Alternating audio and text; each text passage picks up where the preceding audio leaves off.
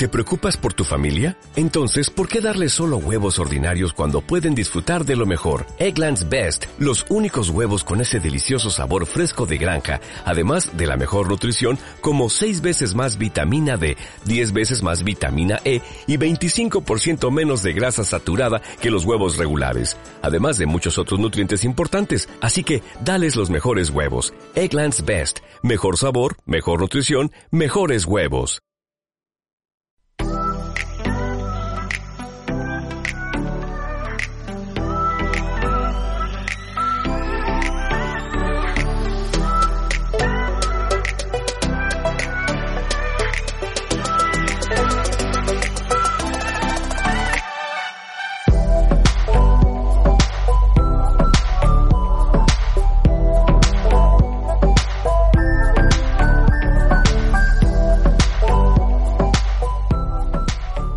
Escuchado el término de remates bancarios?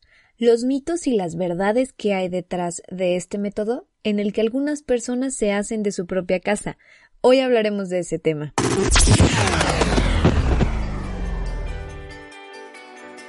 tener una casita propia. Se siente que uno les falló a sus hijos y al último no tener ya nada que ofrecerles. No me permitían sacar a mis hijos, entonces me quedé en casa con mi agresor.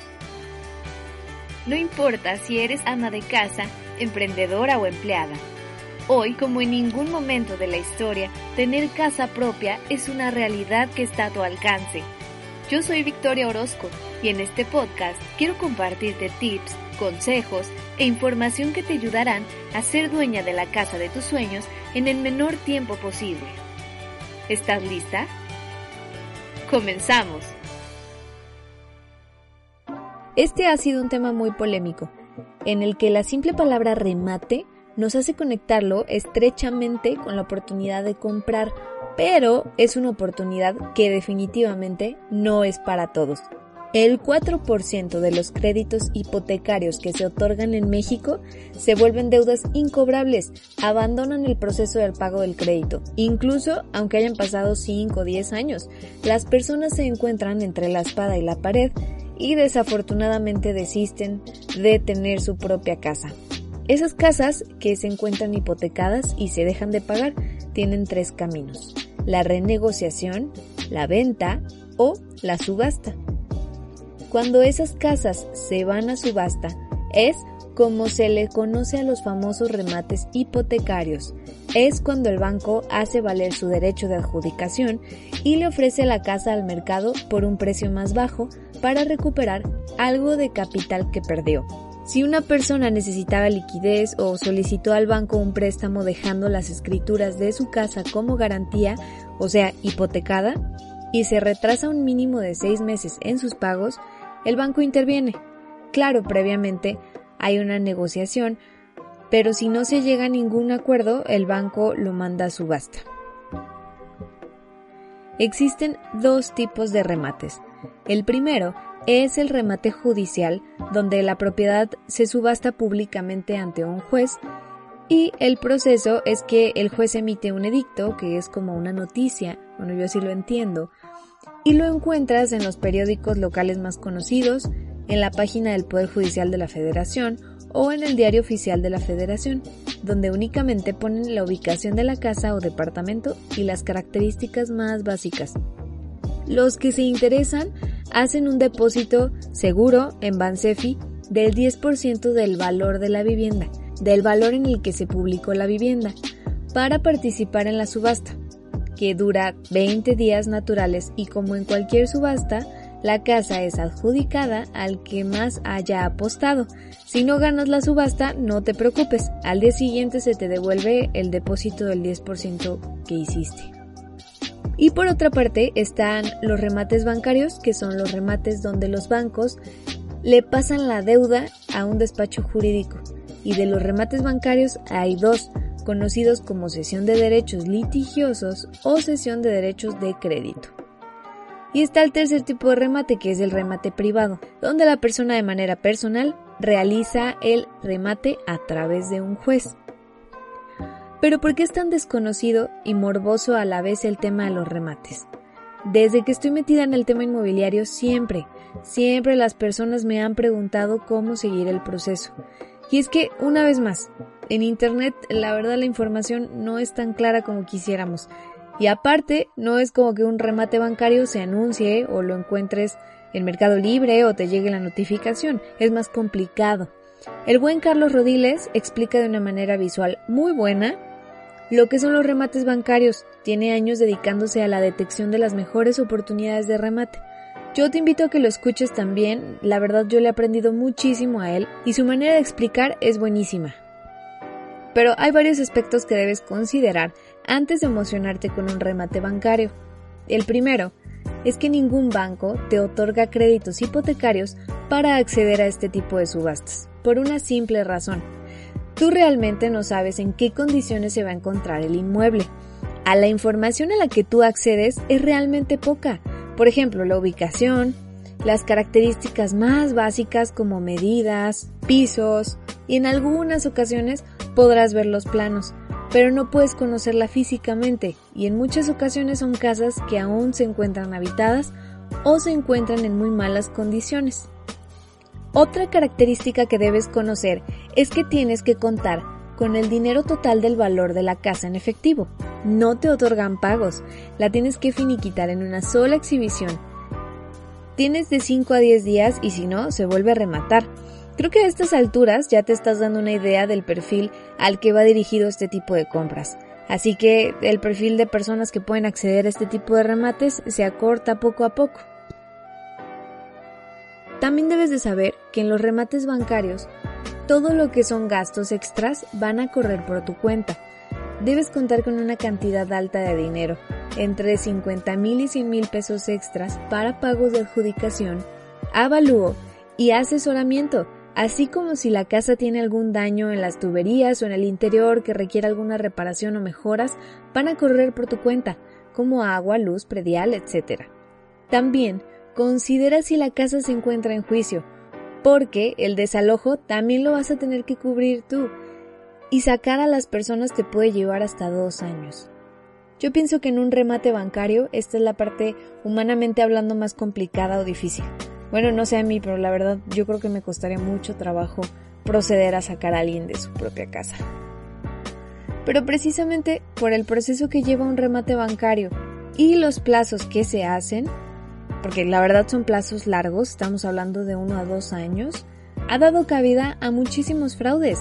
Así que aquí como en el tema de las OFOMES que te platicaba en el programa anterior, debes tener los ojos muy abiertos en cada movimiento tanto los que quieren participar en un remate como los que quieren vender o rematar su bien. Todos deben de estar muy atentos a quienes participan y siempre bien asesorados. ¿Cuáles son los tipos de fraude más comunes? Son tres los más comunes en México. Los podemos ver prácticamente a diario. El clásico y menos visionario, porque es realmente donde las personas ganan menos dinero o bueno, roban menos dinero, es donde te piden apartar la casa pidiéndote pagos anticipados sin tener garantía o documento real de la casa. Puede ser por parte de una persona física o de una empresa inmobiliaria fantasma que te hace creer que tienes que depositar porque hay muchísimas personas interesadas que lo mejor es que la apartes y justo cuando das el apartado desaparecen. Dejan de responder llamadas y normalmente no tienen oficina, así que no tienes forma de encontrarlos físicamente o te dan un domicilio que es totalmente falso. También el tema de los cowork ahorita se presta muchísimo que rentan una oficina por un periodo corto de tiempo y después no, no existe o no se encuentran aquí. El segundo son las ventas duplicadas que consisten en que ofrecen una propiedad que ya está vendida por el mismo dueño por dos o varias veces. Y en ocasiones el proceso es tan real porque a pesar de que se firma un contrato mediante un notario, el fraude se hace a través del mismo notario porque es él quien no manda el aviso preventivo de la compra-venta y cuando las personas tratan de verificar el registro, pues su solicitud de compra jamás existió. Y en especial este tipo de fraudes se ven muchísimo en Internet. Si entras a segunda mano o a Mercado Libre, en la sección de anuncios podrás encontrar muchas casas que dicen que se encuentran en remate. Y no digo que estas páginas tengan fraude, pero si te gustó una propiedad que dice remate bancario, en este tipo de lugares debes de mantenerte muy alerta. El tercer tipo de fraude que también aparece en Internet es, es muy parecido al segundo, pero en este la propiedad incluso no se encuentra en venta. Y el que se hace pasar por el comprador, el que la está rematando, en ocasiones ni siquiera es el dueño de la propiedad. Pero para evitar este tipo de cosas lo mejor que puedes hacer es solicitar al vendedor el título de la propiedad o realizar un sondeo en la zona para verificar si realmente vive ahí el vendedor.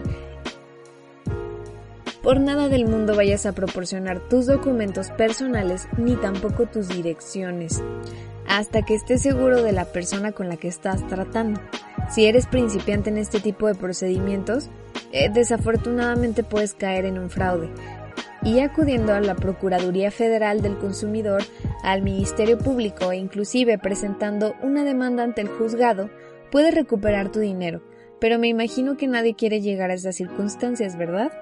La posibilidad de que no te estafen no es lejana, pero te voy a compartir cuatro pautas que te pueden ayudar.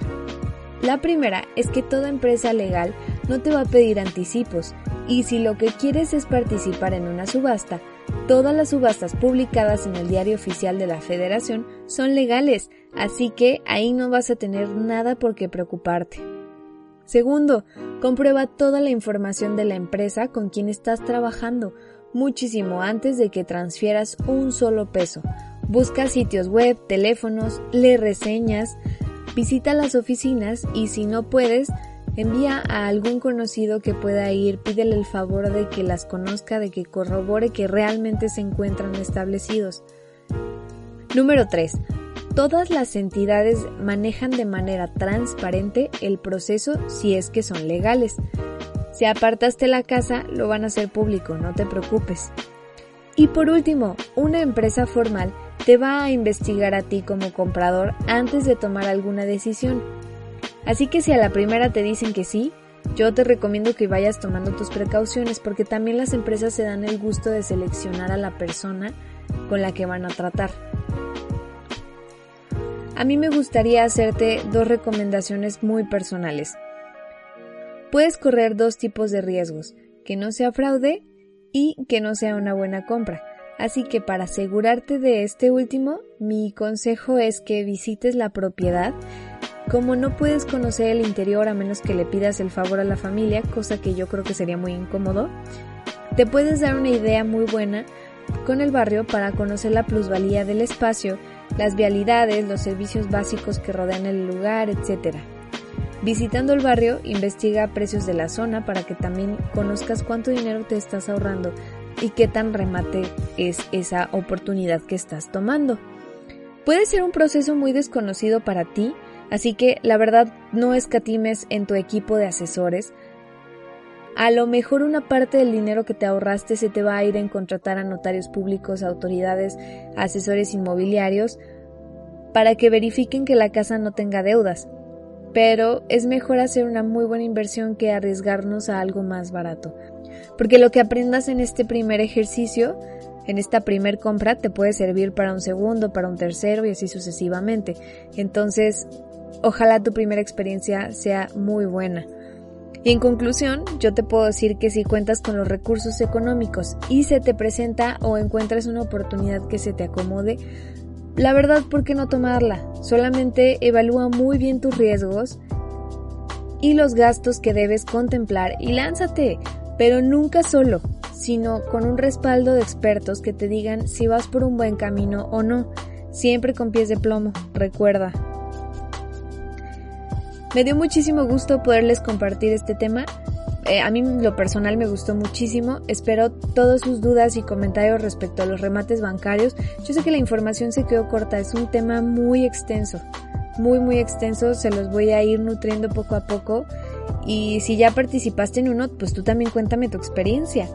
En Instagram estoy a sus órdenes como Victoria Orozco Oficial y en Facebook como Victoria Orozco y los espero en el siguiente episodio. Bye bye.